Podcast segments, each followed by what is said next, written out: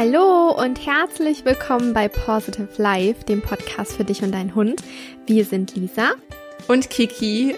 So schön, dass du heute wieder zu einer neuen Folge eingeschaltet hast oder vielleicht ganz neu jetzt mit dabei bist. Ähm, wir hoffen natürlich, dass es dir gut geht im Moment, dass ihr alle gesund seid, ähm, dass ihr das Beste aus der momentanen Situation macht. Wir dachten uns, uns geht es übrigens gut, wir sind beide gesund, soweit. Glauben wir zumindest. ähm, wir dachten, wir nutzen die Zeit auch, um das Beste aus der Situation zu machen und holen gerade mal alle Leute ab, die gerade vielleicht neu hier hingekommen sind in der letzten Zeit oder die sich gerade einfach mal informieren möchten für das, was in der kommenden Zeit auf sie zukommt. Und zwar ein neues Familienmitglied zu begrüßen, ein neuer Hund. Ähm, und da möchten wir euch an dieser Stelle einmal abholen. Denn mhm. es ist ja jetzt langsam Frühling. Das Wetter ähm, entwickelt sich da zum Glück immer weiter hin. Luki meinte gerade, es soll am Sonntag 20 Grad warm werden, worauf ich mich riesig freue. Das wäre einfach Hammer. unfassbar cool. Wir merken halt mhm. halt alle, wie gut uns die Sonne tut und das merken die Hunde auch. Bei denen geht's nämlich auch los mit Frühlingsgefühlen und so weiter. Läufigkeit bei Hündinnen, neue Welpen mhm. und so weiter. Das heißt, auch bei den Züchtern ist es gerade so weit, dass ähm, ja jetzt die Welpen bald kommen. Das heißt, ihr informiert euch vielleicht gerade, wenn ein neuer Hund zu Hause einziehen soll, ob es vielleicht ein Welpe sein soll, ob es ein Tierschutzhund sein soll oder ähm, ein erwachsener Hund, der vielleicht ein neues Zuhause sucht. Und das ist ähm, der Punkt, wo wir euch gerne abholen möchten mit einer Reihe speziell für dich, wenn du dich gerade in dieser Situation befindest. Und diese Reihe soll aus vier Teilen bestehen ähm, mit der wir heute beginnen. So, mit dieser Reihe wollen wir heute beginnen und es soll heute darum gehen, wie finde ich überhaupt den richtigen Hund für mich. Ich glaube, mhm. darüber haben wir tatsächlich bisher noch nie eine Folge bei Positive Life aufgenommen. Ähm, haben vielleicht hier und da mal angerissen, aber es haben uns in der letzten Zeit oder generell über die letzten Monate verteilt so viele Fragen zu diesen ganzen Themen, so wie finde ich den richtigen Hund, was muss ich beim Hundekauf beachten, was muss ich beim Welpenkauf beachten, wie starte ich, wenn der neue Hund bei mir eingezogen ist und so weiter, dass wir dachten, wir machen jetzt einfach eine ganze Reihe für dich und dein zukünftiges Mensch-Hund-Team, weil wir euch auch einfach hier ganzheitlich natürlich zur Seite stehen möchten, ähm, Tipps mit an die Hand geben möchten und ähm, ja, einfach damit ihr einfach diese Podcast-Folgen für euch parat habt für einen perfekten Start in euer Mensch-Hund-Team. Genau, sehr gut zusammengefasst. Ich freue mich schon sehr auf diese Podcast-Folge und auch, die, auch auf die nachfolgenden Podcast-Folgen. Für alle, die jetzt aber schon einen Hund haben oder gerade nicht über einen neuen oder über einen weiteren Hund nachdenken, hört euch da auch gerne unsere ältere Folgen mal an. Wir haben so mal die fünf beliebtesten rausgesucht für euch. Das ist zum einen die 135 Stimmungsübertragung, Fluch oder Segen. Da gehen wir ganz spezifisch darauf ein, ähm, wie man Stimmungsübertragung nutzen kann und ähm, ja, ob es eher ein Fluch oder ein Segen ist. Also hört da super gerne rein. Dann auch die Nummer 105, wie du deine Mensch-Hund-Bindung durch Manifestieren verbesserst. Ich liebe die. Ich liebe diese Folge. Ja, ja die ist sehr, sehr super schön. Und die Nummer 71, wie du deine Mensch-Hund-Bindung durch Zuneigung stärken kannst. Auch die ist wundervoll. ähm, die Nummer 69, woran erkenne ich, dass mein Hund glücklich ist? Auch. Das ist auch eine ja. so coole Folge. Ja, das ist eine ganz, ganz coole ähm, Folge. Die haben sich auch ganz viele Menschen schon angehört. Aber man mhm. kann ja auch gerne mal eine Folge doppelt hören, um sich da nochmal irgendwie das Wissen in Erinnerung zu rufen, weil es ist ja selten so, dass wirklich 100% von dem, was wir hören, auch hängen bleibt. Also genau. fühlt euch da herzlich eingeladen, auch vielleicht mal wieder in ältere Folgen reinzuhören. Und eine Folge hast du noch?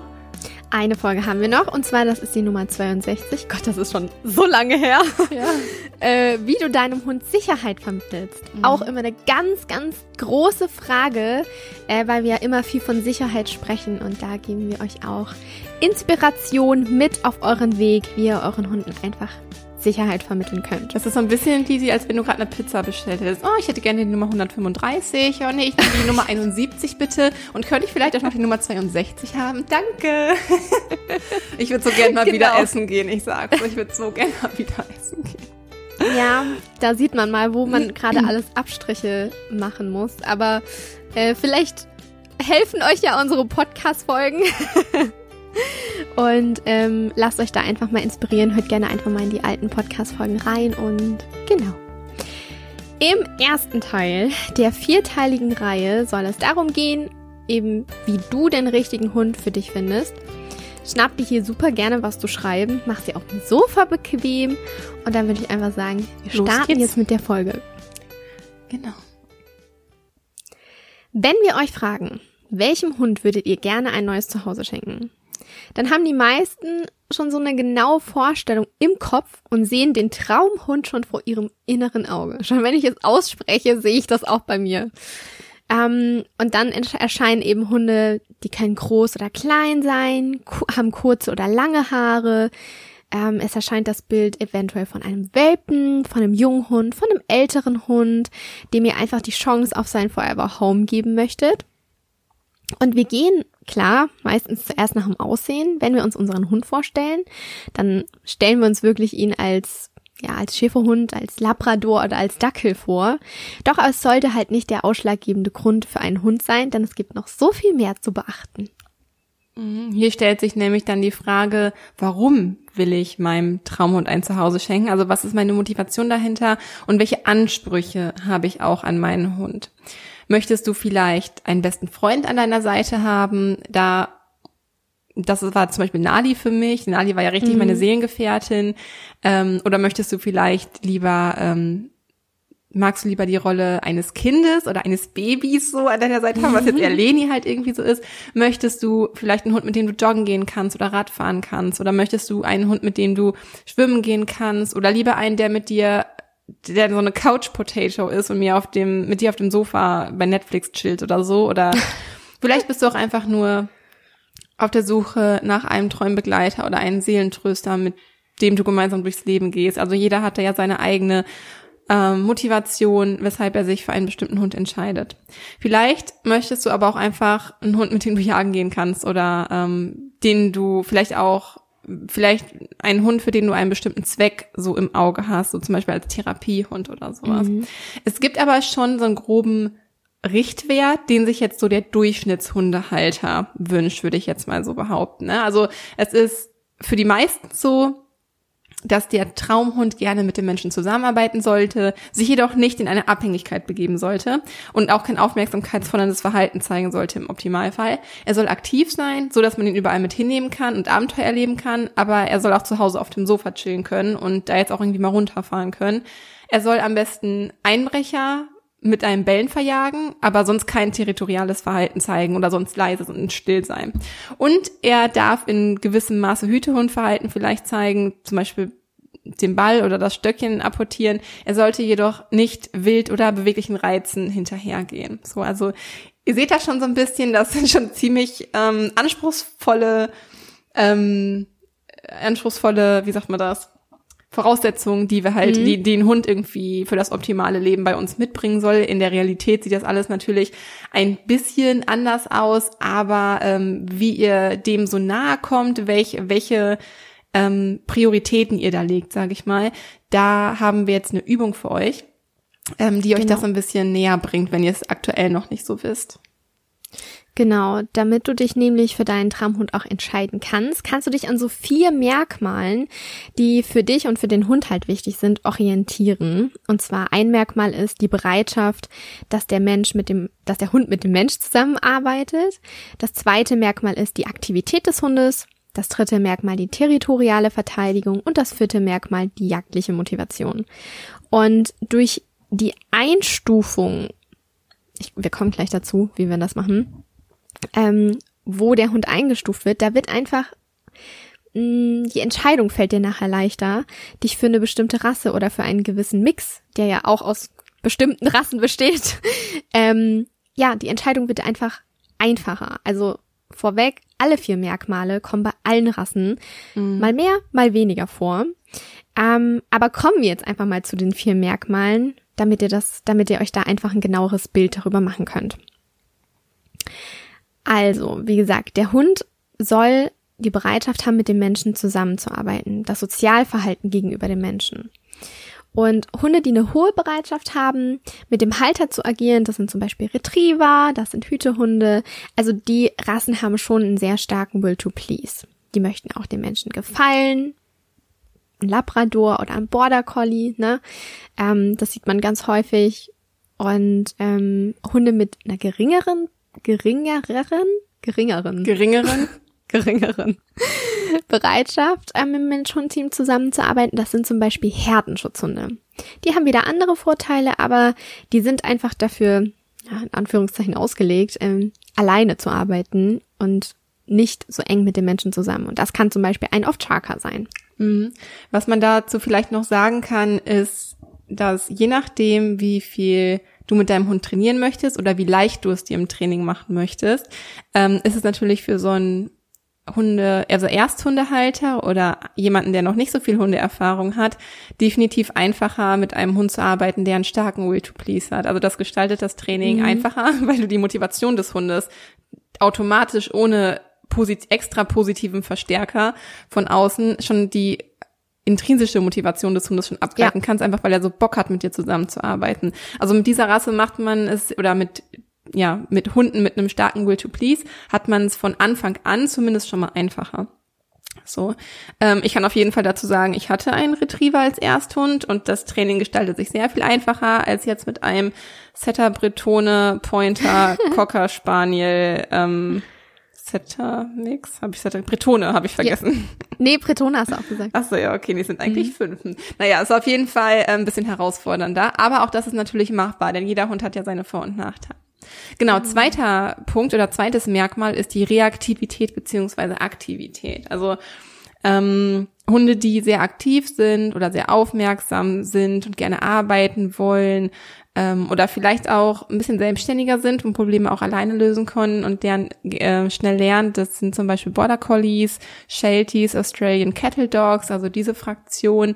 Ähm, Hunde, die weniger reaktiv sind und eher so ein niedrigeres Aktivitätslevel haben, ein bisschen träger sind sind so Molosser, also wie zum Beispiel Bernardiner, ein Mastiff oder ein Leonberger, also alle massigeren Hunderassen, die, ja, mit denen wird man eher weniger irgendwie im Marathon laufen können oder so.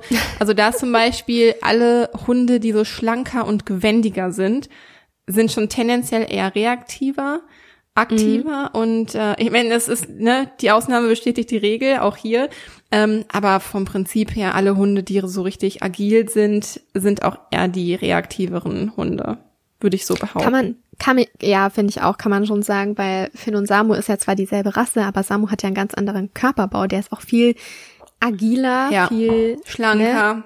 genau, beweglicher, und der ist so generell. Viel, viel reaktiver als der Finn. Mhm. Also finde, ja, ich da, denke, da das, bringt, das, das bringt auch generell einfach auch der Körperbau mit sich. Ich meine, auch ja. bei Menschen, größere, breitere Menschen bewegen sich vielleicht nicht so schnell oder gewendiger wie so kleine Schmale oder so. Das heißt aber mhm. nicht, dass die von Grund auf unsportlicher sind oder vielleicht nicht Lust dazu hätten. Also auch genau. breitere Hunde wären durchaus bereit, einen Marathon mitzulaufen oder so. Also wir geben mit diesen, also mit diesen Merkmalen wirklich nur eine grobe Tendenz. So. Mhm grobe genau. Rassetendenz. Genau. Genau, kommen wir zur territorialen Verteidigung. Für viele Halter ist es wichtig, wenn sie eher außerhalb wohnen, also auf dem Land oder vielleicht sogar einen Hof besitzen, ähm, dass man hier einfach möchte, dass der Hund anschlägt, dass er bellt. Wenn sich einfach jemand dem Haus oder dem Hof nähert und hier ähm, beliebte Rassen sozusagen werden dafür eingesetzt, zum Beispiel der Hoverwart oder ein belgischer Schäferhund, aber auch der deutsche Spitz.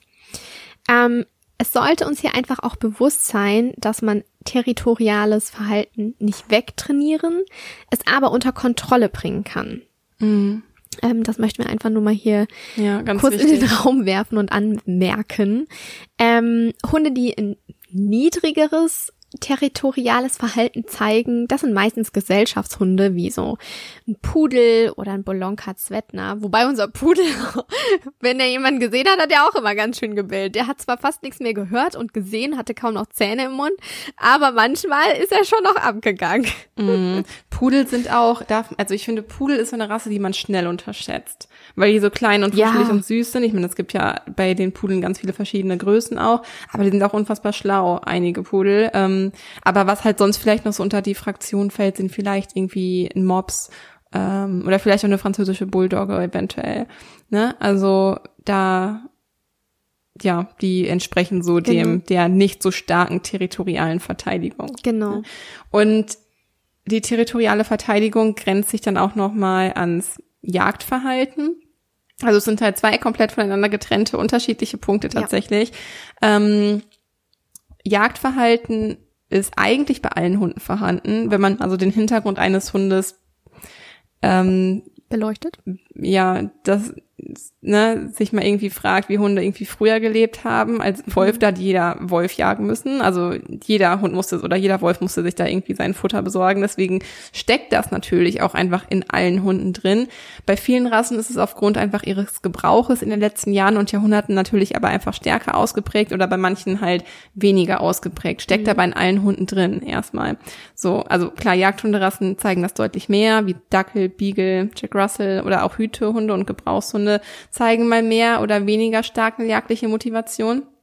Hunde mit niedrigerem Jagdverhalten wären zum Beispiel eher so ein Chihuahua oder auch hier die ähm, die Gesellschaftshunde, von denen wir gerade gesprochen haben, genau. bei denen ist Jagdverhalten in der Regel auch ein bisschen weniger ähm, ja, ein bisschen weniger vertreten. Dafür sollte man da vielleicht irgendwie gucken, dass ähm, da halt Auslastung in anderer Form stattfindet, wie zum Beispiel durch viel Sozialverhalten, ähm, also Möglichkeiten, so, soziale Kontakte zu knüpfen oder vielleicht so Balanceübungen oder so oder, ne, also da findet man ja irgendwie andere Möglichkeiten. Da sollte man vielleicht einfach so ein bisschen gucken, auch wie möchte ich meinen Hund gerne auslasten und wie passt der Hund dazu. So. Mhm. Nun dürft ihr aber aktiv mitmachen, also schnappt ihr am besten Zettel und Stift und dann malst du ein orthogonales Koordinatensystem auf deinen Zettel, also ein Koordinatensystem mit vier Quadranten, so ungefähr zehn mal zehn Zentimeter. Und auf die Mitte des Blattes malst du ein Kreuz, fünf Zentimeter nach oben, nach unten, nach links, nach rechts. Und beschriftest es mit Zahlen von 0 bis 10.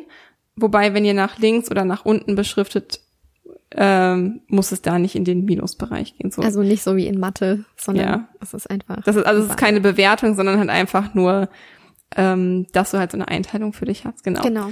So von der Y-Achse nach oben gehend, diese Linie heißt jagdliche Motivation. Die Y-Achse nach unten gehend heißt Zusammenarbeit als Mensch-Hund-Team. Die X-Achse nach rechts gehend ist die territoriale Verteidigung und die X-Achse nach links gehend ist die Aktivität des Hundes. So. Und jetzt machst du dir Gedanken und setzt die Kreuze an den jeweiligen Achsen, die deinem Traum, deinen Traumhund beschreiben. So, also soll er weniger jagdliche Motivation zeigen, dann Kreuze auf der Y-Achse nach oben gehend vielleicht eine 2 an oder eine 3 oder ähm, ist die Zusammenarbeit im Mensch-Hund-Team wichtig, dann Kreuze vielleicht eine 8 oder wie viel auch immer auf der Y-Achse nach unten gehend an und so weiter. Und dann hast du letztendlich in deinem Koordinatensystem vier Punkte, also vier genau. Ergebnisse. Genau. Und damit man sich das einfach ein bisschen besser veranschaulichen kann und damit man auch gucken kann, wo diese vier Punkte sitzen, verbindet man die einfach miteinander und so erkennst du, welche Eigenschaften dein Traumhund mitbringen soll. Und damit du das jetzt Jetzt weißt du, was dein Traumhund eben mitbringen soll, aber damit du das so ein bisschen vergleichen kannst mit anderen Rassen, möchten wir dir einfach ein, zwei, drei Beispiele nennen, damit du es, ja, damit du einen Anhaltspunkt ja auch hast, wo dein Traumhund, in welcher Sparte so sich dein Traumhund befindet.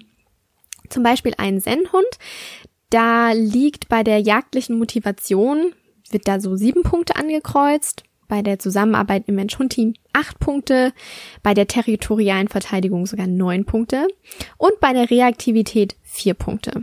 Das ist jetzt zum Beispiel einfach ein Zen-Hund. Ein Border Collie, der hat bei der jagdlichen Motivation acht Punkte. Haben wir einfach ein bisschen höher eingestuft, auch wegen des Hüteverhaltens. Der Zusammenarbeit mit dem Mensch-Hund-Team, das ist fast ganz oben, also neun oder zehn. Territoriale Verteidigung siedelt sich eher so bei drei bis vier Punkten an und die Reaktivität, also auch die Aktivität des Hundes, liegt so meistens bei neun. Ähm, ein weiteres Beispiel wäre ein Beispiel von einem Herdenschutzhund, also egal ob auf Chaka oder wie sie alle heißen. Hier Herdenschutzhunde zeigen natürlich zwischen neun bis zehn Punkten bei der territorialen Verteidigung. Die sind halt weniger daran gewöhnt, mit den Menschen zusammenzuarbeiten. Ne? Die haben einfach eine andere Aufgabe und deshalb zeigen sie natürlich auch ähm, im Zusammen in der Zusammenarbeit mit, mit, dem Mensch-Hund-Team, mein Gott, so zwischen zwei bis drei Punkte. Ähm, genau, territoriale Verteidigung ist sehr hoch. Ähm, sie sind auch weniger aktiv, also Reaktivität, Aktivität liegt auch so zwischen drei bis vier Punkten und sie zeigen auch weniger jagdliche Verhaltensweisen, also es liegt auch so zwischen drei, vier bis fünf. So könnt ihr das einfach so ein bisschen miteinander vergleichen. Und auf diversen Internetseiten, da findet ihr auch verschiedene Rasseporträts, woran ihr euch orientieren könnt. Und dieses Porträt könnt ihr dann einfach auch mal mit dieser Grafik vergleichen von eurem Traumhund. Natürlich gibt es bestimmte Rassen, die einfach bei sportlichen Aktivitäten mehr dabei sind als andere. Das haben wir auch schon gesagt. Also ein Border Collie geht wahrscheinlich einfach lieber mit dir joggen als ein Bernhardiner. Wobei, es gibt immer Ausnahmen, ne? Mhm. Ähm, vielleicht hat ja der ein oder andere sogar einen Bernhardiner und der geht mit euch joggen, ne? Alles ist möglich. Aber von, von den ganzen Rassen abgesehen, jeder Hund sollte auch als eigenständiges Individuum betrachtet werden und immer auch auf seine eigenen persönlichen Bedürfnisse eingegangen werden. Nicht jeder Border Collie braucht eine Schafsherde und muss 24-7 ausgelastet werden. Ähm, der Samu, der hat einen Freund, das ist ein Border Collie, und mit dem wurde ein, zwei Jahre wirklich nur Ruhe trainiert. Den Hund kannst du zwar super schnell hochfahren, aber das Runterfahren war für den Hund wirklich eine Challenge. Und die Halterin hat das so aktiv mit ihm geübt, dass es halt jetzt auch funktioniert. Aber ähm, genau. Und die Beispiele, die wir euch genannt haben, die Merkmale, aber auch die Rassen, das sagen, die, die, das sagt ja nur über die typisch, typischen Eigenschaften des Hundes etwas aus, aber nichts über den Charakter oder über die Interessen. Also da ist wirklich jeder Hund auch wieder individuell. Und diese vier Merkmale, die wir dir genannt haben, die sollen einfach nur als Richtlinie dienen, damit du einfach einen groben Überblick hast, hey, für was schlägt mein Herz eigentlich? Wofür interessiere ich mich eigentlich? Welcher Hund passt denn so in mein Leben? Was stelle ich mir vor? Wir sind natürlich mega gespannt, ob sich die Werte deines Traumhundes mit den Werten einer bestimmten Rasse, die du vielleicht schon ins Auge gefasst hast, ähm, decken. Schreib uns da super, super gerne mal unter unserem neuen Instagram-Post ähm, dein Ergebnis. Das wird mich super interessieren, was dabei rausgekommen ist. Mhm. Ja, auf jeden Fall irgendwie spannend zu wissen. Ich überlege gerade, ich wollte als Kind immer schon Labrador haben, weil ich fand mhm. die einfach als Kind schön und ich kannte ein paar Labradore und die hatten es mir einfach angetan und dann als Ersthund wollte ich halt einen Labrador oder Labrador Mix haben. Ich habe mich jetzt, ich wusste halt, die sind relativ einfach als Retriever und ähm, wollte jetzt keine anspruchsvolle Rasse, aber damals war ich ja schon kurz vor meinem Hundepsychologiestudium und dachte mir, ja, ich will aber auch einen Hund haben, an dem ich lerne. Also habe ich zwar eine einfache Rasse, aber einen schwierigen Hund bekommen. Also die Rasse hat sich, die, die, die Rasse war durchgehend easy, aber die Erfahrung des Hundes, die er schon gemacht hat, also ich habe Nala ja dann halt als Second-Hand-Hund adoptiert, also die war ja dann schon vier Jahre, als ich Nala zu mir geholt hatte. Ähm, also da muss man halt irgendwie auch nochmal differenzieren, ne? die Erfahrung, die der Hund gemacht hat und ja. die Glaubenssätze, die der Hund in der Zeit irgendwie für sich mitgenommen hat. Also das könnte zum Beispiel irgendwie sein wie, schwarze Hunde tun mir weh oder ich hatte mhm. schwarze Hunde auf Abstand oder Männer sind blöd oder ne? Also ich bezeichne das jetzt einfach mal stumpf auch als Glaubenssätze weil ich da halt bei Menschen so gerne auch mitarbeite ähm, die spielen natürlich alle in den Charakter des Hundes letztendlich mit ein oder in das ganze Wesen des Hundes mit ein. Also die Rasse kann also stimmen aber wenn es nicht gerade ein Welpe ist, der bei einem landet, sondern ein erwachsener Hund oder ein Hund aus dem Tierschutz oder so, dann tritt die Rasse vielleicht manchmal auch einfach zurück und das, das Wesen, der Charakter des Hundes kommt dann zum Vorschein. Also weißt du, was mhm. ich meine? Das mhm. darf man halt auch nicht vergessen. Und ja. bei Leni bin ich dann ganz anders dran gegangen. Also ich habe ja gesagt, ich lass den Hund mich finden und lass mich da von meinem Herz lenken. Letztendlich ist ja auch genau das passiert. Ähm, dass Leni dann halt auch als Erwachsene oder Junghündin, ich denke ja, sie so eins, eineinhalb, zu mir gefunden hat und ich hätte mich niemals im Leben für einen Setter, einen Breton, einen Pointer, einen Cocker Spaniel ähm, entschieden. Never, ever. Das heißt, hier ging ihr Charakter komplett über Aussehen. Ich fand Leni ja auch überhaupt nicht schön am Anfang. Ähm, Echt nicht? Nein, nein, nein. Alle so, oh, oh. der Hund ist so schön. Und ich dachte mir, ja. nee, seht ihr Wegen die ihren Augen? nicht? Ja, sie hat Glubschaugen und ich weiß nicht, also die hat ein ganz schiefes Gesicht. Ähm, ich weiß nicht, ob sie da vielleicht mal einen Bruch oder was angeknackst hat Mhm. oder sowas. Ich, ich hoffe es natürlich nicht. Sie kann ja auch einfach so aussehen, aber sie hat ein total unsymmetrisches Gesicht. Ähm, aber also jetzt finde ich sie manchmal schön, aber manchmal guckt sie auch einfach dumm. So, aber das ist letztendlich. Ähm, ich hatte dieses Mal halt einfach brauchte ich einen anderen Hund und diesmal habe ich natürlich war ich halt auch ganz anders dabei. Ich, ich war kein Anfänger mehr. Ich bin mittlerweile, ja, das ist mein Beruf, mit Hunden zu arbeiten. Also ich bin da mit einer ganz anderen Expertise ja auch dran gekommen und ich habe mir auch einfach jeden Hund zugetraut. Ähm, und deswegen habe ich mich da nicht so sehr von der Rasse leiten lassen. Ähm, dann habe ich versucht, Leni persönlich kennenzulernen, aber den Charakter, den du ein, zwei Wochen kennenlernst bei einem Hund, ist never ever der, der sich die nächsten Monate mit dir in als Mensch-Hund-Team entwickelt. Also man kann vielleicht so erste, wenn man einen Hund im Tierheim irgendwie kennenlernt, ähm, oder im Tierschutz oder halt irgendwo ähm, ein erwachsener Hund, den man vielleicht über irgendeine Plattform oder eBay Kleinanzeigen oder sowas gefunden hat, und dann fährt man zur Familie hin und lernt ihn kennen. Das ist ein grober erster Eindruck, der aber so wenig über den Charakter des Hundes letztendlich aussagt. Und deswegen weiß man, auch wenn du dir einen Welpen aussuchst, ähm, du weißt letztendlich nie, was genau auf dich zukommt, auch wenn du die Rasse kennst. So, jetzt habe ich halt, also es gibt bestimmt die groben Rahmenbedingungen, aber alles, was dazugehört, ähm, macht noch viel mehr, sagt noch viel mehr über den Hund aus als nur der Charakter. Das ist halt die Erfahrung, die ich gerade mit Leni mache. Als ich sie kennengelernt habe, war sie ja super sensibel und klein und schüchtern. Und ich dachte mir so, ja cool, ein Hund, ein ängstlicher Hund, das ist voll die Herausforderung für mich. Jetzt ist sie vier Monate hier und ich denke mir so, okay, äh, die hat aber faustig hinter den Ohren und ist sehr herausfordernd und lernt komplett anders. Die hat kein Will to Please, die hat ein Will to Eat äh, wenn man das so nennen kann. Hauptsache, es gibt irgendwie was zu futtern, aber selbst dann ist es schwierig, das als Motivation immer zu benutzen. Und sie lernt ganz, ganz anders und das ist so unfassbar interessant, diesen Hund kennenzulernen. Deshalb, also ich habe mich beim ersten Mal sehr auf die Rasse konzentriert und ich Mhm. habe auch das bekommen, was ich wollte am Ende. Beim zweiten Mal habe ich mich auf meinen Herzenshund konzentriert. Ähm, und wollte dem Hund was Gutes tun. Ich sage ja, Manala hat mir so viel gegeben. Ich wollte bei dem zweiten Hund dann dem Hund was zurückgeben. Ähm, und genau das habe ich bekommen. Ich wollte eine Herausforderung nochmal beim zweiten Mal und die kriege ich gerade Tag für Tag auf dem Teller, auf dem Tablett serviert. Ähm, Deswegen, also würde ich da auch mal so ein bisschen in mich hineinfragen, was wünsche ich mir, klar auch von den Rassemerkmalen, aber was ist so mein Herzenswunsch? Ähm, Wie stelle ich mir das irgendwie vor? Vielleicht hört sich das auch manchmal blöd an. Also ich finde, man muss sich auch überhaupt nicht dafür schämen, wenn man sagt, ich, ich möchte einen Hund als wie so ein Kind. Solange der Hund wie ein Hund behandelt wird, ist das auch vollkommen okay. Also nicht im Sinne von, der Hund gehört auf den Boden und darf nicht ins Bett oder sowas. Stell dir Aber mal vor, ich würde den Finn in so einem Rucksäckchen, weißt du, in der Brust vorne rumtragen, weißt du, die ich finde, ich find, weißt du, solche Sachen, wenn der Hund da Bock drauf hat, ich finde das überhaupt nicht schlimm, aber die Bedürfnisse des Hundes müssen halt Ja. hündisch auch erfüllt werden, so. Ähm, aber ich trage Leni auch manchmal auf dem Arm, wie so ein Ich würde das voll gern machen, aber das kann ich leider nicht. Ich habe das mal mit Nala gemacht, das fand sie auch überhaupt nicht geil. Aber Leni, die genießt das, die hält sich mit ihren Vorderarmen oder Vorderbeinen richtig dann halt an meiner Schulter fest. Und ich denke mir ganz Mhm. ehrlich, wenn ich das nicht stört, so, dann, ich finde das halt witzig in dem Moment und sie stört es Ja, und nicht, das ist vielleicht halt braucht sie es okay. auch einfach, weißt du?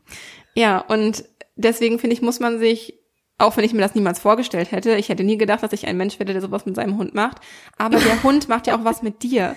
You Ja. know, also es ist nicht so, du bist der gestandene Charakter und du suchst dir einen Hund aus und dann wird der Hund so, wie du ihn brauchst, sondern der Hund macht auch was mit dir. Vielleicht wirst du auch so, wie der Hund dich braucht. Und das darf man halt irgendwie nicht vergessen. Also man sollte schon offen für Veränderungen sein, weil hundertprozentig, wenn ein Hund in dein Leben tritt, egal ob du Erfahrung hast oder nicht, wenn du ein neues Familienmitglied bei dir hast und einen Hund zu dir holst, er wird dein Leben verändern. Das gibt gar keine andere Möglichkeit. Auch wenn das der zweite Hund ist, der zu dir kommt. Jedes Mal, wenn du so eng mit einem anderen Charakter, mit einer anderen Seele irgendwie zusammen wohnst und so eng miteinander bist, man hat ja auch so eine richtig tiefe Beziehung und Bindung zueinander. Du kannst gar nicht anders, als sich irgendwie mit verändern. Und darauf sollte man definitiv gefasst sein, weil was Leni schon mit mir wieder alles gemacht hat, wow. Also, Krass. Sorgen loslassen und so weiter und mal ein bisschen entspannen, lerne ich gerade erst durch Leni, einfach weil sie ständig wieder irgendein neues Thema mitbringt und wirklich sehr ähm, viel Durchhaltevermögen hat. Also was Leni mir gerade mhm. beibringt, ist Konsequenz. Mhm. Und das ist ja gar nicht meins. Ich bin überhaupt nicht konsequent in der Wohnung. Äh, draußen ja, in der Wohnung bin ich nicht so konsequent. Und das bringt sie mir bei und ich bin unfassbar dankbar dafür. Also man sollte offen sein für das, was der Hund einem beibringen kann, aber natürlich auch schon so die Rahmenbedingungen so ein bisschen für sich abstecken, ob man die Flexibilität hat und das auch dem Hund geben kann, so flexibel auf mhm. ihn zu reagieren. So. Jetzt bin ich ein bisschen ausgeschweift, aber das war mir irgendwie wichtig nochmal ja, zu sagen. Mhm. Ja, und bei dir und bei dir und Finn oder Sami auch? Also ich wollte eigentlich, ähm, Finn war ja der erste eigene, der, den ich mir halt selber, den ich selber adoptiert habe, was kein Familienhund war oder ist. Und mm, ich bin halt aufgewachsen mit großen Hunden auch mit langhaarigen Hunden und deshalb war das bei mir so ein Fokus, ich hätte gerne wieder irgendwas Kuscheliges und auch ein bisschen was Größeres. Ähm, und ich weiß gar nicht mehr, warum genau, aber irgendwo auf einer irgendeiner Seite habe ich gesehen, dass es weiße Schäferhunde gibt und dann habe ich dieses Bild gesehen, habe mich schockverliebt, weil der Papa von Finn einfach ultra schön aussah. Und dann habe ich gesehen, dass da ein Wurf eben angeboten wird. Und ähm, ich liebe halt auch helle Farben. Also wer meine Wohnung sieht, wer mich anguckt, ich habe immer irgendwas Helles an. Mm. Und irgendwie musste der Hund halt auch hell sein. Ähm, das ist irgendwie so, das, das, das bin ich einfach und das, das habe ich mir gewünscht. Und ähm, ich bin ja selber keine so eine große Person, aber ich wollte auch einen Hund, der mir so ein bisschen, naja, Schutz gibt, ist ein bisschen übertrieben, aber ähm, wo man sich so gegenseitig unterstützt und sich gegen halt so, gegenseitig so ein bisschen Sicherheit geben kann. Das war so meine mhm. Vorstellung. Ähm, und äh, ja, wie gesagt, Hü Hütehunde war ich gewohnt und deshalb wurde es dann halt eben ein weißer Schäferhund. Und bei Sami halt, ich wusste, wenn ein zweiter Hund zu uns in die Familie kommt, dann wird es auch wahrscheinlich wieder ein weißer Schäferhund werden. Das, ich habe mich so in deren Wesen verliebt, diese sensible Weise, von die mir eher anzeigen, wenn etwas im Leben nicht stimmt, als dass ich es selbst merke. Ähm, das finde ich einfach auf der einen Seite wunderschön, auf der anderen Seite denke ich mir immer so, du musst es mir nicht anzeigen, ich kann das selber lesen. Ähm, aber diese, diese sanfte Art, diese sanfte, leichte Art, das liebe ich irgendwie so an diesen Hunden. Also zumindest sind beide Hunde so, ne? Die sind sehr, mhm. sehr zart und sensibel. Wobei Sami es auch manchmal echt faustig hinter den Augen, äh, hinter den Augen, hinter den Ohren hat. Ähm, und der auch schon das Hüten raushängen lässt. Also der ist manchmal, wenn ich den einfach mit schwarzen Punkten anmalen würde, dann würde man glauben, der ist manchmal echt ein, ein Border Collie, so wie der manchmal hütet. Aber bei Samu war mir halt auch wichtig, ich wollte wieder ein bisschen einen Hund, mit dem ich Sport machen kann. Fini hat da schon Bock drauf, aber der ist halt einfach so breit und so schwer. Und das fällt ihm dann nicht immer so einfach. Und Samu, den kannst du halt zum Fahrradfahren mitnehmen und dann gib ihm und dann ist er glücklich.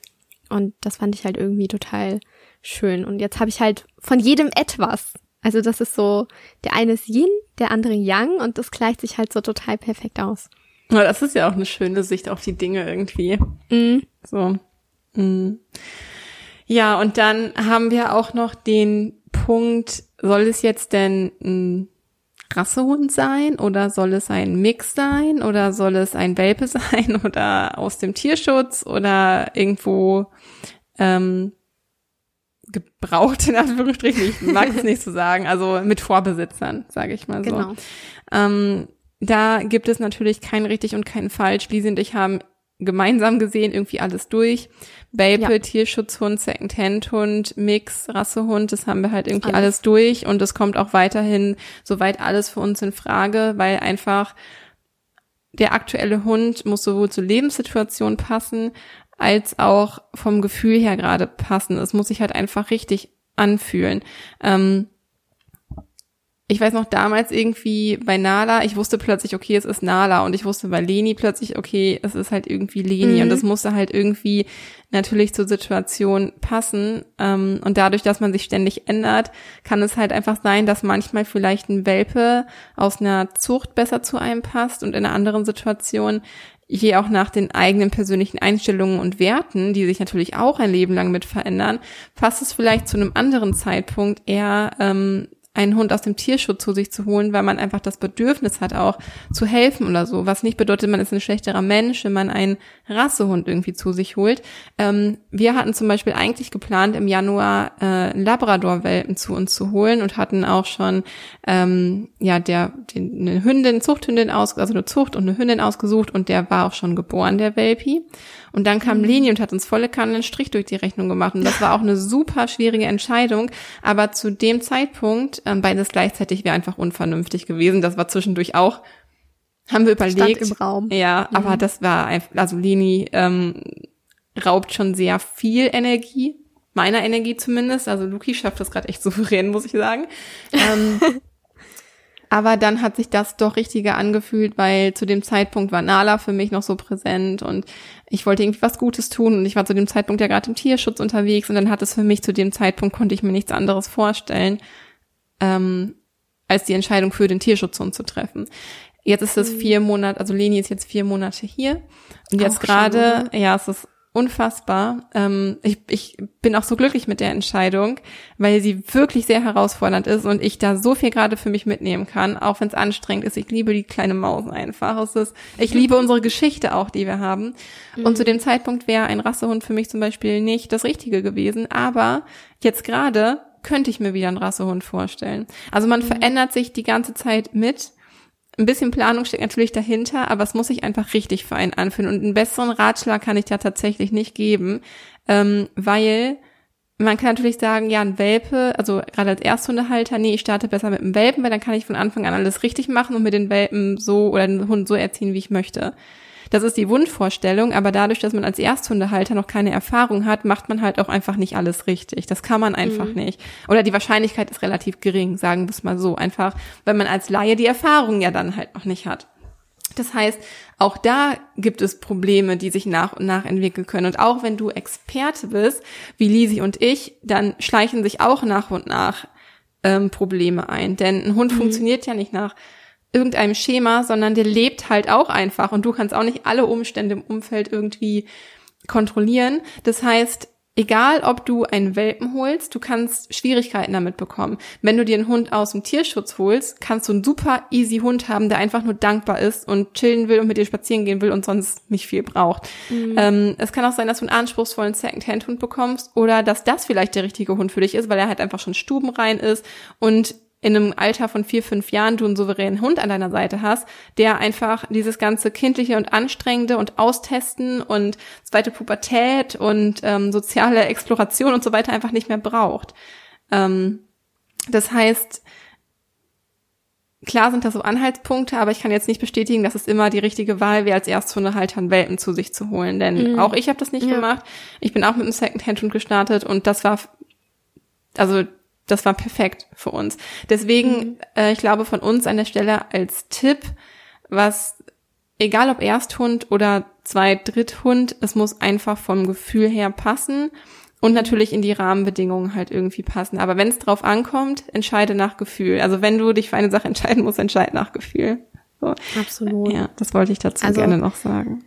Es hat, wie du sagst, es hat alles immer seine Vor- und Nachteile und das ist ja auch gut so, ne? Also wenn ihr, wenn du dir, dir einen Welpen, ähm, wenn du einen Welpen adoptierst, dann hast du natürlich so Sachen wie Stubenreinheit oder Beißhemmung.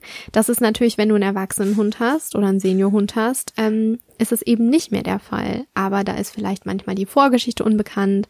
Wenn er gerade zum Beispiel ähm, im Tierheim gelandet ist oder vielleicht aus dem Ausland kommt, dann weißt du nicht, hat der Hund vielleicht schon doch mal ein Trauma erlitten. Ähm, natürlich mhm. können wir unseren Hund dahingehend auch unterstützen, auch zum Beispiel mit Bachblüten oder so damit er einfach auch ganz in seiner neuen Familie ankommen kann. Ähm, aber erwachsenen Hunden fällt es zum Beispiel auch manchmal leichter, alleine zu bleiben. Es kommt immer so ein bisschen auf das Individuum an, ne? Dem einen fällt das leichter. Ich weiß gar nicht mehr, wie es bei, bei Nala war. Kannst du dich daran noch erinnern, wie ihr das mit Nali gemacht hat mit dem Alleinebleiben? Mit dem alleine bleiben, ja, sie mhm. musste relativ schnell alleine bleiben und waren das mhm. total doof angegangen. Wir haben einfach die Tür zugemacht und dann waren wir ein paar Minuten weg, mhm. haben sie aber nicht vorher auf ihren Platz geschickt oder haben sie nicht vorher runtergefahren oder haben uns nicht vorher darauf eingetunt und so. Ähm, aber die konnte so viel ab. Also sie hat so schnell ja. eine Lösung für sich gefunden, damit ja. klarzukommen. Ähm, und ich glaube einfach, sie hat das damals für sich einfach angenommen als mhm. Möglichkeit, sie hat jetzt so ein viel, viel besseres Leben als vorher gehabt und sie war auch, glaube ich, anfangs ja. noch mega erschöpft von den ganzen Umstellungen, ja. dass es einfach gepasst hat. Also dann nach ein paar ja. Malen konnte sie halt alleine bleiben. So. Ja. so. Aber das hätte ich das bei Leni am Anfang an so gemacht, dann hätte das zu mega dem Vertrauensverlust geführt. Mhm. Ähm, deswegen ja, man muss man immer die ganze Geschichte des Hundes ja. da und das Befinden des Hundes gerade beachten. Also ich wusste auch von Anfang an, ich kann das mit Leni nicht so machen wie mit Nala. Mhm. Ähm, deswegen ist es gut, wenn man vorbereitet ist und einen Plan hat, aber die Umsetzung verläuft dann immer auf den Hund angepasst. Da, und darauf mhm. kann man nicht, sich nicht vorbereiten. Da muss man mhm. sich das Fenster so ein bisschen oder die Zeit so ein bisschen lassen, das Fenster offen halten, dass es die Möglichkeit gibt, dass es anders läuft als geplant. Das wird im, ist im Hundetraining immer so und im Hundealltag. Und im Zusammenleben ja. mit jeder einzelnen Person, egal ob Hund oder Mensch. Ja. Generell. Ja. Also was wir halt auf jeden Fall auch sagen können, ist, egal ob ein Welpe einzieht oder ein Senior oder was auch immer, nimm dir genügend Zeit, damit dein Hund in deiner Familie ankommen kann. Ne?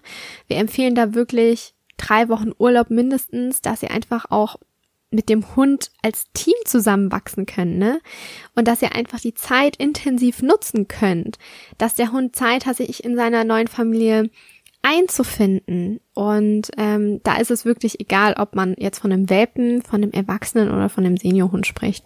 Das ist ähm, immer ganz wichtig, einfach erstmal sich die Zeit zu nehmen und den Hund auch ankommen zu lassen und auch sich selber an die Situation zu gewöhnen, dass da jetzt einfach mhm. ein neues Familienmitglied da ist, ne? Genau. Auf jeden Fall. Ja. Ähm, auch die Größe des Hundes ist natürlich schon ein Punkt, den es zu beachten gilt. Also ja. wenn man jetzt ein sehr unsicherer Mensch ist und dazu ist man noch klein ähm, und hat nicht so viel Kraft, also das in Kombination, dann ist es halt schon schwierig natürlich halt irgendwie einen ausgewachsenen Rottweiler mit einer Verhaltensauffälligkeit aus dem Tierheim oder sowas. Das ist schon so eine Kombination, die schwierig ist, weil natürlich gehört nicht nur immer körperliche Kraft dazu, aber wenn man auch die mentale Stärke und Erfahrung nicht hat, ist es schon wirklich schwierig. Ähm, mhm. Das würde ich mir sehr, sehr gut überlegen. Ähm, es ist natürlich auch so, dass ein größerer Hund halt einfach teurer ist, weil du halt mhm. allein durchs Futter schon mehr ja. Kosten hast. Ähm, das ist echt so. Je nachdem eventuell höhere Tierarztrechnungen, ähm, weil das ja zum Beispiel Medikamente sich ja auch einfach nach Gewicht des Hundes halt richten und so weiter. Also das ist ein Punkt. Leni ist zum Beispiel, die hat 10 Kilo weniger als Nala und die ist echt günstiger für mich. Krass. Ähm, außer, Krass, dass, dass man das dann schon merkt. Ne? Also vom Futter ja. meinst du jetzt her? Nur vom Futter. Nur vom mhm. Futter. Tierarztkosten sind aktuell natürlich irgendwie durch die vielen Bluttests ja. und die ähm, ähm, Herzwurmbehandlung, aber auch das hält sich im Rahmen. Ne? Aber mhm. es macht auf jeden Fall einen Unterschied. Und mhm. wenn es mit ihr Probleme gibt, dann kann ich sie zum Beispiel tragen. Mit Nala war das schon ein bisschen schwieriger. Also wir sprechen hier von, Nala hatte 27 Kilo, ähm, Leni hat 16 Kilo. Krass. Ähm, das macht einen Unterschied. So, ähm, es, es ist vielleicht nicht das Ausschlaggebendste, aber es ist definitiv ein wichtiger Faktor. Aber ich glaube, wenn man so in sich mhm. rein spürt, ich weiß zum Beispiel bei mir wird es in den nächsten Jahren, also zumindest wenn ich jetzt aus meinem Gefühl, wie ich jetzt gerade bin, spreche, wird es bei mir nie einen Mini-Hund geben. Mhm. Weil ich einen Hund auch möchte, den ich, also ich brauche das, den richtig anfassen, so anpacken zu können auch. Und mhm. ähm, es, ich kann mir aber auch nicht vorstellen, zum Beispiel eine deutsche Dogge oder einen irischen Wolfshund zu haben oder so. mit der könnte ich durch deinen Garten reiten. Ja, du sowieso. Ähm, also zum okay. Beispiel Finny oder Sami von der Größe kann ich mir noch vorstellen. Weißer Schäfer und Größe, aber darüber mhm. hinaus wäre zum Beispiel, da würde ich das, ich kann euch gar nicht sagen, warum, aber das fühlt sich für mich halt einfach nicht richtig an. Und ich glaube, mhm. jeder hat halt so ein bisschen seine Tendenz von mhm. innen ja auch. Also und ich glaube, genau das Gleiche ist halt auch mit dem Geschlecht der Fall. Ja. Das ist auch einfach so eine, Gefühlssache ist, was, was ich gerade irgendwie, was so mit einem besser resoniert, oder? Mhm. Ja, Weil ich meine, du auch. hast zwei Jungs, ich habe zwei Mädels. So gehabt. Ja. Hm. ja. So. Ja, das ist so. Das ist wirklich so eine Gefühlssache. Wir hatten ja tatsächlich in der Familie bis auf einmal bei meiner Uroma, das war eine Hündin, aber sonst haben es irgendwie immer nur durch Zufall aber auch aus dem Tierheim oder dann hat eine Bekannte gefragt, könnte nicht den Hund aufnehmen und dann haben wir den Ja, Hund klar. wieder aufgenommen. Und die, die Und das so, war Mama, meistens halt so, genau. Und das waren halt immer Rüden. Und so Mhm. hat sich das echt eingeschlichen, dass ich so, also ich bin so eine Jungsmutti. Mhm. Und ich, mh, ja. ich, ich glaube, dass, dass man, zumindest sehe ich das bei mir manchmal so, ähm, oder kann ich mir vorstellen, dass es auch bei anderen Hundehaltern ist, dass man den das Geschlecht sich so aussucht, was einem halt auch so fehlt oder mit dem man halt Mhm. irgendwie so bessere Erfahrungen gemacht hat oder so. Bei mir ist es zum Beispiel so, ich war halt Jahre mit ganz, ganz, mit viel mehr Jungs befreundet als mit Mädels und mir hat Mhm. das unfassbar gut getan, eine weibliche Energie an meiner Seite zu haben. Ähm, auch wenn Nala jetzt nicht so das typische Mädchen war, das ist eher Leni tatsächlich, Mhm. aber äh, das hat mir irgendwie gut getan, ein Mädchen an meiner Seite zu haben. So. Mhm. Ähm, und hätte ich einen Rüden an meiner Seite gehabt, wäre mir das eine Zeit lang einfach zu viel maskuline Energie um mich herum gewesen, mit den ganzen Jungs bei uns in der Clique. Ähm, jetzt gerade kann ich mir sehr gut vorstellen, solange, also ich kann es mir sehr gut gerade mit dem Rüden auch vorstellen und wäre jetzt der Welpi gekommen, dann wäre es ein Rüde gewesen. Aber auch nur wegen Leni. Wäre Leni nicht gekommen, dann wäre es ein Welpe, also ein Mädchen-Welpe gewesen, eine Hündin. Ähm, Deswegen kann ich mir vorstellen, dass man da auch sehr viel nach persönlichen Präferenzen geht, aber man sollte schon gucken, dass man jetzt nicht irgendwie nach Kastrationskosten oder sowas entscheidet. Generell Ja. sollte ein Hund niemals kastriert werden, das ist tierschutzrelevant, wenn nicht wirklich ein äh, medizinischer Grund dafür halt irgendwie vorliegt. Die Kastration von einer Hündin ist natürlich irgendwie teurer als die von einem Rüden und auch viel aufwendiger, aber ich meine, man, man entfernt einfach Organe bei den Hunden, das sollte man nicht einfach leichtfertig tun und sich mal irgendwie hinterfragen, ob das nicht vielleicht ein bisschen unnormal ist, sowas zu tun. Ähm, und ja, oder die Läufigkeit, ne, dass halt irgendwie da mal zweimal im Jahr es eine Woche gibt oder ein paar Tage gibt, wo halt einfach mal Bluttropfen auf dem Boden sind Mhm. oder so, ist natürlich nicht unpraktisch. Ich weiß noch, wie meine Oma und meine Mama, als ich Nala damals zu uns geholt habe, meinten, oh mein Gott, warum hast du dich für eine Hündin entschieden? Du musst den Rüden holen, der ist viel einfacher. Und ich dachte mir so, hä? Nee, das macht gar keinen Krass. Sinn. So, ähm, deswegen da auch jeder nach seinem eigenen Gefühl. Ähm, wenn man jetzt irgendwie schon einen Rüden oder eine Hündin hat, dann muss man natürlich irgendwie gucken, was der Ersthund irgendwie für Erfahrungen gemacht hat. Aber wenn es jetzt um den Ersthund geht, ähm, oder wenn man einen Hund ohne andere Hunde hält, dann, ich glaube, Mhm. spielt die persönliche Präferenz einfach eine große Rolle. Mhm. Und viel wichtiger natürlich, abgesehen jetzt von, von der Rasse, von dem Alter, ob es ein Welpe ist, ob es ein Tierschutzhund ist, was für ein Geschlecht der Hund hat. Es muss halt auch charakterlich passen. Ne? Ja, Denk ja. da auch gerne einfach an die Grafik zurück und geh mal da ganz, ganz tief in dich und spür mal in dein Herz rein. Stell dir mal vor deinem inneren Auge dein Traum, dein Traumhund vor.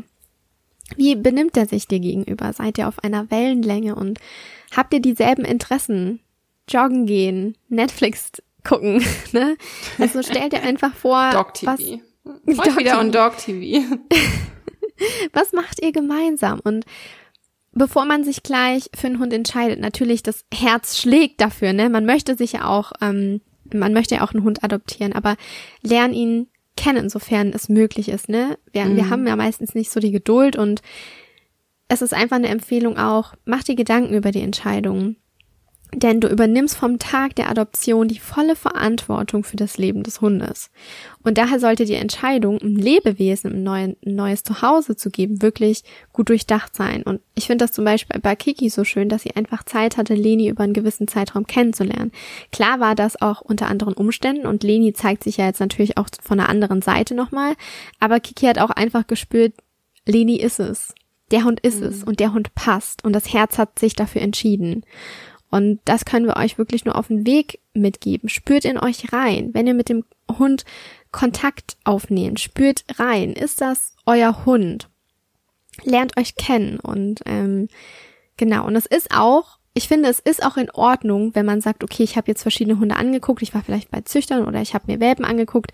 Wenn du merkst, es ist nicht der Richtige mit dabei. Auch das darf man sich eingestehen, ne? wenn, wenn sich keine Verbindung oder so herstellt. Ähm, man ist ja dann nicht gezwungen, auf die Schnelle einen, einen Hund sich zu holen. Also es sollte schon die Verbindung einfach stehen. Also bei, bei Samu war es bei mir tatsächlich auch so, die Züchterin hat mir tatsächlich einen anderen empfohlen aus dem Wurf. aber es war halt einfach Samu. Mhm. Ich hatte die Verbindung zu ihm und deshalb. Ich finde ja. halt aber auch, dass man sich, auch wenn im ersten Moment gefühlsmäßig sich alles richtig angefühlt hat und auch die mhm. Umstände passten und so. Und dann stellt sich hinterher heraus, dass es aus welchem Grund auch immer nicht passt. Vielleicht passt, es fühlt es sich auch für den Hund nicht richtig an, das mhm. wissen wir ja, ja, alle nicht. Ähm, ja. Dass man wirklich auch in Betracht ziehen darf, den Hund irgendwann wieder, ich möchte es nicht sagen, ins Tierheim zu geben, weil das möchten, also das sollte natürlich irgendwie umgangen werden, weil das ist natürlich für den Hund nicht so schön. Aber vielleicht, dass man dem Hund eine neue Familie findet, wo es ihm besser mhm. gehen kann. Das, natürlich ist es nicht irgendwie das, was wir fördern möchten, aber es ist nicht verboten, darüber zu reden. Und ich glaube, mhm. dass es ganz vielen Menschen schlecht geht, weil die denken, jetzt haben sie sich einmal dafür entschieden, jetzt muss der Hund für immer bei einem sein. Sollte auch im Optimalfall so sein, aber nicht, wenn du darunter leidest und auch nicht, wenn es nicht für deinen Hund passt. Weil manchmal, ne, wir haben ja jetzt mehrfach in dieser Folge das angesprochen, du lernst deinen Hund nach und nach kennen und dann stellt sich vielleicht heraus, okay, der braucht viel, viel mehr Auslauf, als ich ihm geben kann oder ähm, ich meine, dafür gibt's noch eine Lösung. Oder der ist einfach viel fordernder, als ich es irgendwie leisten kann. Oder jetzt passt es doch nicht mit den Kindern oder weiß ich nicht. Also das sind natürlich alles Sachen, die bei der Anschaffung des Hundes oder Adoption des Hundes berücksichtigt werden sollen. Aber wir wissen nicht zu 100 Prozent alles, so gut wir uns halt vor ähm, vorbereiten. Wir wissen mhm. das halt einfach nicht. Und ja, das ist halt irgendwie, das ist die Sache Herz versus Verstand. Du kannst es so gut es geht mit deinem Herzen und so gut es geht mit deinem Verstand ähm, vorher versuchen zu entscheiden. Aber es kann auch einfach sein, man entwickelt sich weiter und vielleicht passt es irgendwann nicht mehr. Wobei mhm. Hunde dann natürlich sich sehr viel eher anpassen können als wir. Ähm, aber ich weiß nicht, also ich möchte nicht, dass man sich das komplett verbietet, mhm. wenn man mhm. total unglücklich mit der Entscheidung wird und der Hund dadurch auch unglücklich ist, dass Eben. das, also ich habe das Gefühl, ich habe damit jetzt gerade echt ein Tabuthema angesprochen. Ich habe mich, das kam jetzt einfach so, ich habe mich da nicht drauf vorbereitet. Ich möchte das auf keinen Fall tolerieren, aber es sollte auch kein Tabuthema sein, wenn es nicht passt. Mhm. Und wenn ja. Mensch und Hund unglücklich dabei sind, dann kann man da eine mhm. Lösung finden und man ist nicht daran gebunden, sein Leben lang mit einem Hund zu verbringen, bei dem es Mensch und Hund nicht gut geht. So das wollte ich dazu ja. jetzt einfach irgendwie nochmal gesagt haben. Ja, finde ich super, dass du das ansprichst, weil ähm, so ist es halt auch einfach. Und egal, ob man das halt gleich zu Beginn merkt und sich das eingestehen darf, so darf man sich das auch eingestehen, wenn der Hund dann doch mal eingezogen ist. Es, es wird sich immer eine Lösung finden. Davon bin ich fest überzeugt, weil das Universum uns da auch unterstützt. Ja. Ich glaube, wir könnten darüber Stunden reden und es kann auch einfach noch bestimmt noch mehr gesagt werden, aber ich glaube, es reicht für diese Folge. Der es Input folgen ja noch drei weitere. Genau, es folgen noch drei weitere. Ähm, egal für welchen Hund du dich letztendlich entscheidest, wir wünschen dir einen unglaublich tolle Reise mit deinem Hund. Ganz, ganz viel Freude. Genießt jede einzelne, Sekunde. Wachst als Mensch-Hund-Team zusammen. Und ähm, ein Tipp, den wir euch noch gerne mitgeben können. Lasst den Hund erstmal in eurer Familie ankommen und stellt das Training noch etwas hinten an. Ja, ganz genau. So Training ist natürlich super wichtig, aber das kann immer noch stattfinden, wenn erstmal die Grundlage gelegt ist, wenn Vertrauen und Sicherheit zwischen Hund und Halter aufgebaut wurde und eine stabile Bindung hergestellt wurde, weil wie ihr wisst, Bindung ist die Grundlage für alles. Baut erstmal dieses Fundament auf. Setzt euren Fotos auf Fotos, Fokus.